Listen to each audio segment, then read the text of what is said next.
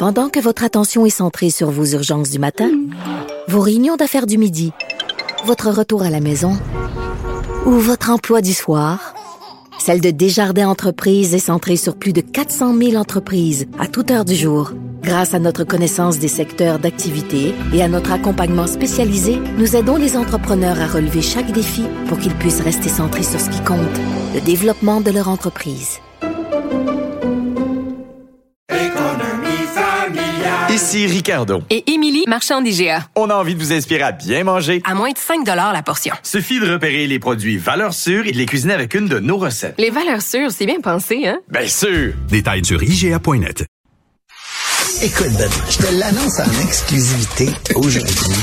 Arrêtez les communications à un moment donné, là. À chaque crise internationale. Antoine Robitaille. Il y en a un qui m'a écrit hier, il m'a dit que j'étais nazi. Antoine a toujours plein de choses à dire et c'est pour ça qu'on l'aime. Philippe Vincent Foisy. à subir ces effets-là et subir ces conséquences-là pour nous aussi. La rencontre. Offenser, qu'on ose poser une question et remettre en question les décisions. Écoute, de... j'en revenais On peut pas. rien dire, on peut plus rien On dire. peut plus rien dire. Surtout dans la, La rencontre Robitaille, Bonjour à vous deux. Bonjour. bonjour. Ouais. Rec- Sors Recule le d'un pas, Antoine. T'es trop puissant. Ah, c'était trop fort? Ben, c'est Ouais. parce que je suis, au- je suis sur Opal dans, dans Ah, mon bureau aujourd'hui euh, à la maison. On, pa- on parle moins, s'il te plaît. On parle moins fort, moins fort. Euh, euh, je sais que Philippe Vincent doit nous quitter dans quelques minutes. Là. Euh, un mot sur la présence de Justin Trudeau qui témoigne, sauf erreur encore, à la commission Rouleau. Oui, le contre-interrogatoire euh, commence là, dans les dernières minutes. C'est super intéressant comme exercice Oui. euh, parce qu'on va dans le fin détail là, de pourquoi et comment et euh, il explique tout le raisonnement qui a été fait. Je vais, je vais vous raconter ça un peu rapidement.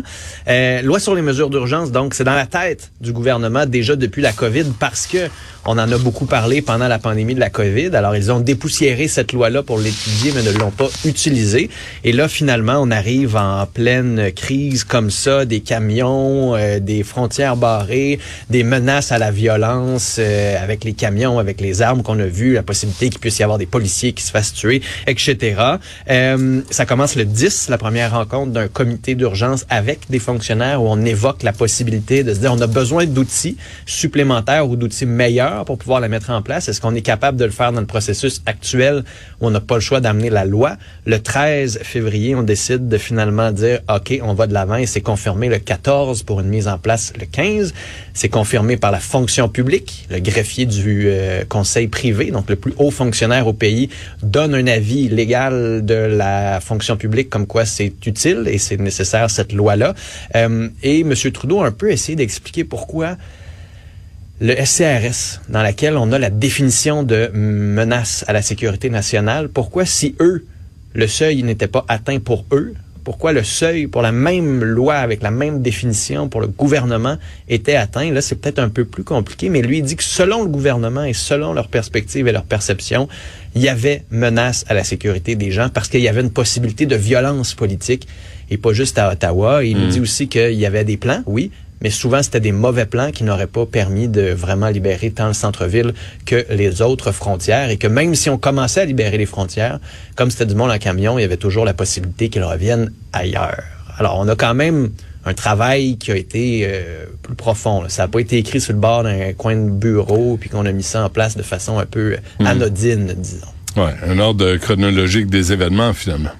Oui, mais avec les raisons. Et ça, je pense que c'est le plus intéressant de cette commission-là, c'est de mieux comprendre ce qui s'est passé. Et puis là, il, là, il est en train d'avoir un contre-interrogatoire. Euh, là où... Euh, oui, on t'entend. Oh, la commission, oui, la commission sur les libertés euh, individuelles et libertés civiles a quand même fait admettre au premier ministre que si que selon lui, le seuil pour atteindre le degré de menace à la sécurité nationale aurait dû être plus élevé que le seuil pour le SRS. Mais là, on, on comprend pas trop comment ça se fait que si le seuil du SRS n'était pas atteint, mais qui aurait dû être plus élevé, que le gouvernement a quand même pu l'atteindre, c'est peut-être là où j'ai un peu saigné du nez. Mais sinon, bien honnêtement, là, on va quand même reconnaître que M. Trudeau, ce matin, à part avoir parlé en français un petit peu, fait quand même un bon témoignage et livre quand même un bon témoignage là, ce matin et qui Bon. plaît dans sa faveur. Il a été bien briefé. Il a, il, a, il a pratiqué très bien. Il y a même eu un moment là, de comédien. Là, que T'aurais aimé ça, Benoît. là. Ah oui, j'ai pas vu. Et Regardez la caméra. Silence. Vous savez, en anglais, bien sûr. Euh, Comme premier ministre, ma responsabilité, de prendre des décisions de- Si je ne l'avais pas prise, cette décision, qu'est-ce qui se serait passé? C'est lourd sur ses Est-ce que des épaules. policiers seraient morts? Est-ce qu'une grand-mère aurait été morte écrasée par un camion? Je n'en sais rien, mais j'avais les outils, on me donnait l'autorisation et moi on recommandait de le faire. Alors je l'ai fait. La, la- la- la main sur le front. Bon, parfait. Merci, euh, Philippe Vincent. Tu peux t'en aller. Ben oui, je m'en vais, bonne euh, fin de semaine. On se reparle Bye. lundi. Antoine, tu prends la relève?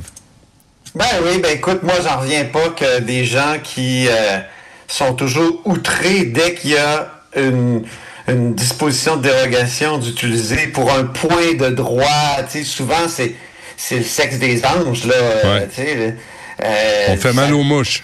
on bascule exactement c'est ce que j'allais dire mais euh, on bascule dans un droit fondamental euh, très rapidement là dans le droit canadien actuellement puis euh, dès qu'il y a une disposition de dérogation utilisée par une province ben là c'est une catastrophe à Ottawa c'est on enfreint des droits tu sais Euh, et, et là quand il y a une situation concrète où on va violer des droits, évidemment, le droit à la manifestation, le droit à la libre circulation.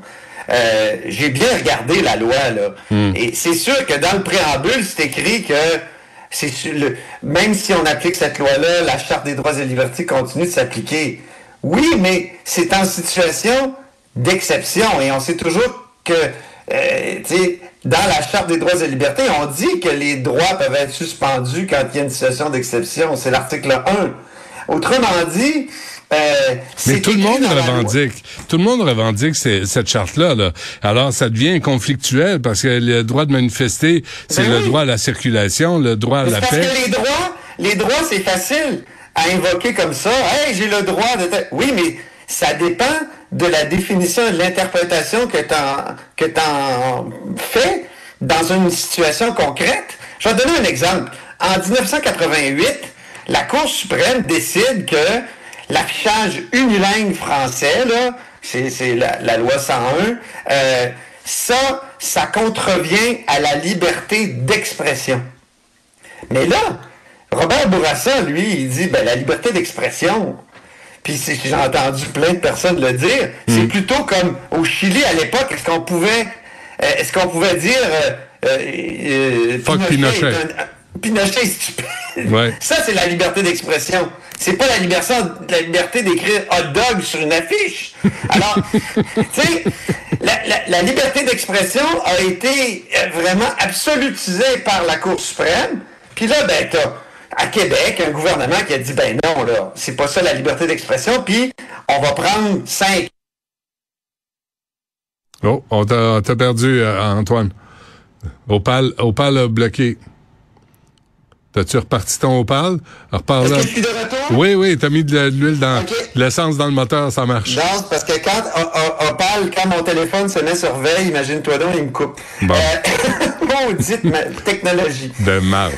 Tout ça pour dire que c'est ça. C'est- le gouvernement Bourassa a dit la, la liberté d'expression, euh, ça, ça, ça, ça touche pas ça, puis je vais contester cette interprétation-là. Là, partout au Canada, puis là, encore aujourd'hui, ceux qui sont contre la loi 96, ils disent c'est épouvantable, c'est, euh, euh, on enfreint des droits fondamentaux. Et là, là, je vais te dire quelque chose. Saisir un compte de banque, là, c'est grave. Euh, empêcher les gens de circuler, les arrêter, c'est grave. Mais nos, nos bons libéraux fédéraux, là, et même Lametti, le ju- ministre de la Justice qui était prêt, qui, qui, qui blaguait avec l'armée, puis peut-être même le nombre de tanks qu'on allait envoyer contre les manifestants. Écoute, ça c'est grave. Ça c'est des violations graves de droits fondamentaux. J'en reviens pas qu'ils ils voient juste la paille dans l'œil de leurs voisins, ils voient pas la poutre dans les leurs. Moi c'est ça, je, je, je- je Ouais. n'en reviens pas. Ouais.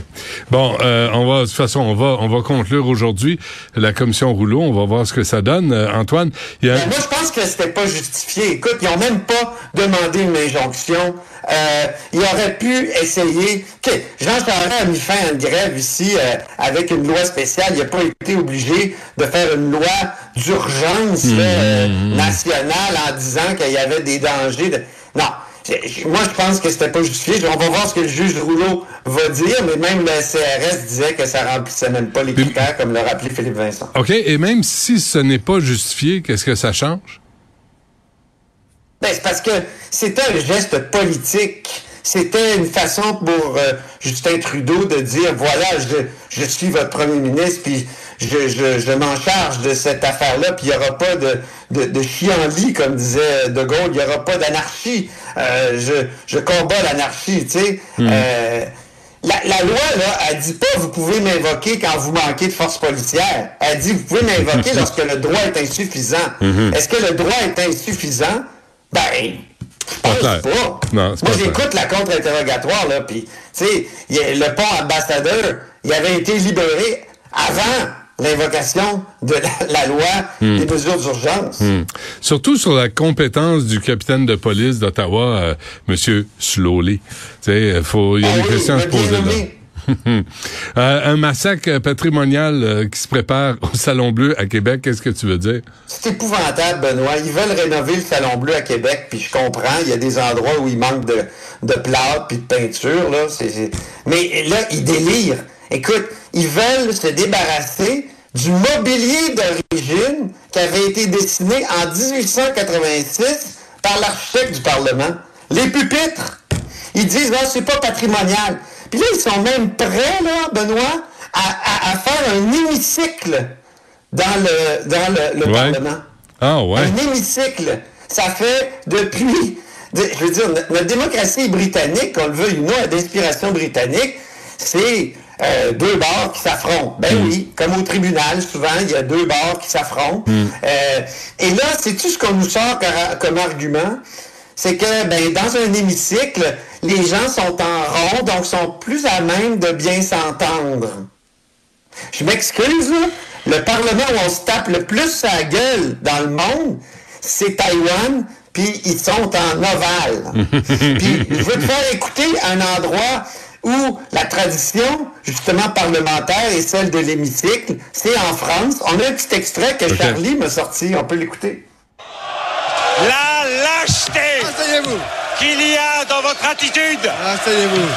Je le redis. Asseyez-vous. La lâcheté. Asseyez-vous.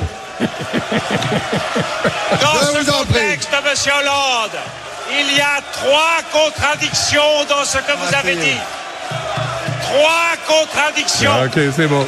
C'est- La première sur OK, la politique c'est bon. C'est bon. Mets-toi décaféiné, ça gramouille. Dans les hémicycles, euh, dans les hémicycles, c'est vraiment pas euh, mieux, là, Benoît. Ça gueule, ça bug, là. C'est vraiment. Alors, tu comprends rien. Alors qu'on a, on a un Parlement qui est en partie d'inspiration victorienne, qui a Hmm. été dessiné par un grand architecte euh, québécois. Tout le monde est en admiration devant ce Parlement-là. Puis là, des, fon- des, des, des élus vont prendre la décision. Puis c'est- tu sais, parce qu'ils sont des élus, puis le législatif, il est souverain dans ses, dans ses compétences, puis dans sa gestion interne, là, ben les, les règles du patrimoine ne s'appliquent pas, imagine-toi donc. Ah, oui. Mais là, ils vont, Autrement ils vont dit- commander des, des bureaux de chez Ikea. Qu'est-ce qu'ils vont faire? Je sais pas, j'espère qu'ils feront pas une petite atmosphère lounge Ouais. ou, euh, tu sais, s'il vous plaît. Ben oui. Et je n'en reviens tout simplement pas. Puis c'est un bon article de Dave Noël, mon, mon chroniqueur Histoire dans le Devoir aujourd'hui à lire sur le fait qu'on va se, se débarrasser finalement de ces pupitres-là. J'espère qu'ils Ah, c'est vont décidé? reculer. C'est décidé. Ben, c'est pas mal décidé. On Ah, s'en va hein. sérieusement. Il y a des appels d'offres qui ont été faits. Donc, euh, on s'en va sérieusement vers ça. Moi, je trouve que c'est, c'est, c'est triste. Eh on, va Ouais. retrouver euh, chez les antiquaires euh, nos beaux pupitres, les- le pupitre de, que, sur lequel René Lévesque a travaillé, puis Honoré Mercier. Enfin, franchement, Hmm. c'est fou. Ah, ils vont se commander des Lazy Boys. Ah, regarde ça, là. ça va être chiant. C'est ça. Bon, Antoine, bonne fin de semaine. On va, Oui, on oui, va, mais je vais- on va je faire vais le parler suivi moins fort dans Opal dorénavant. Parfait. ça va. OK, salut. Bonne fin de semaine. Salut.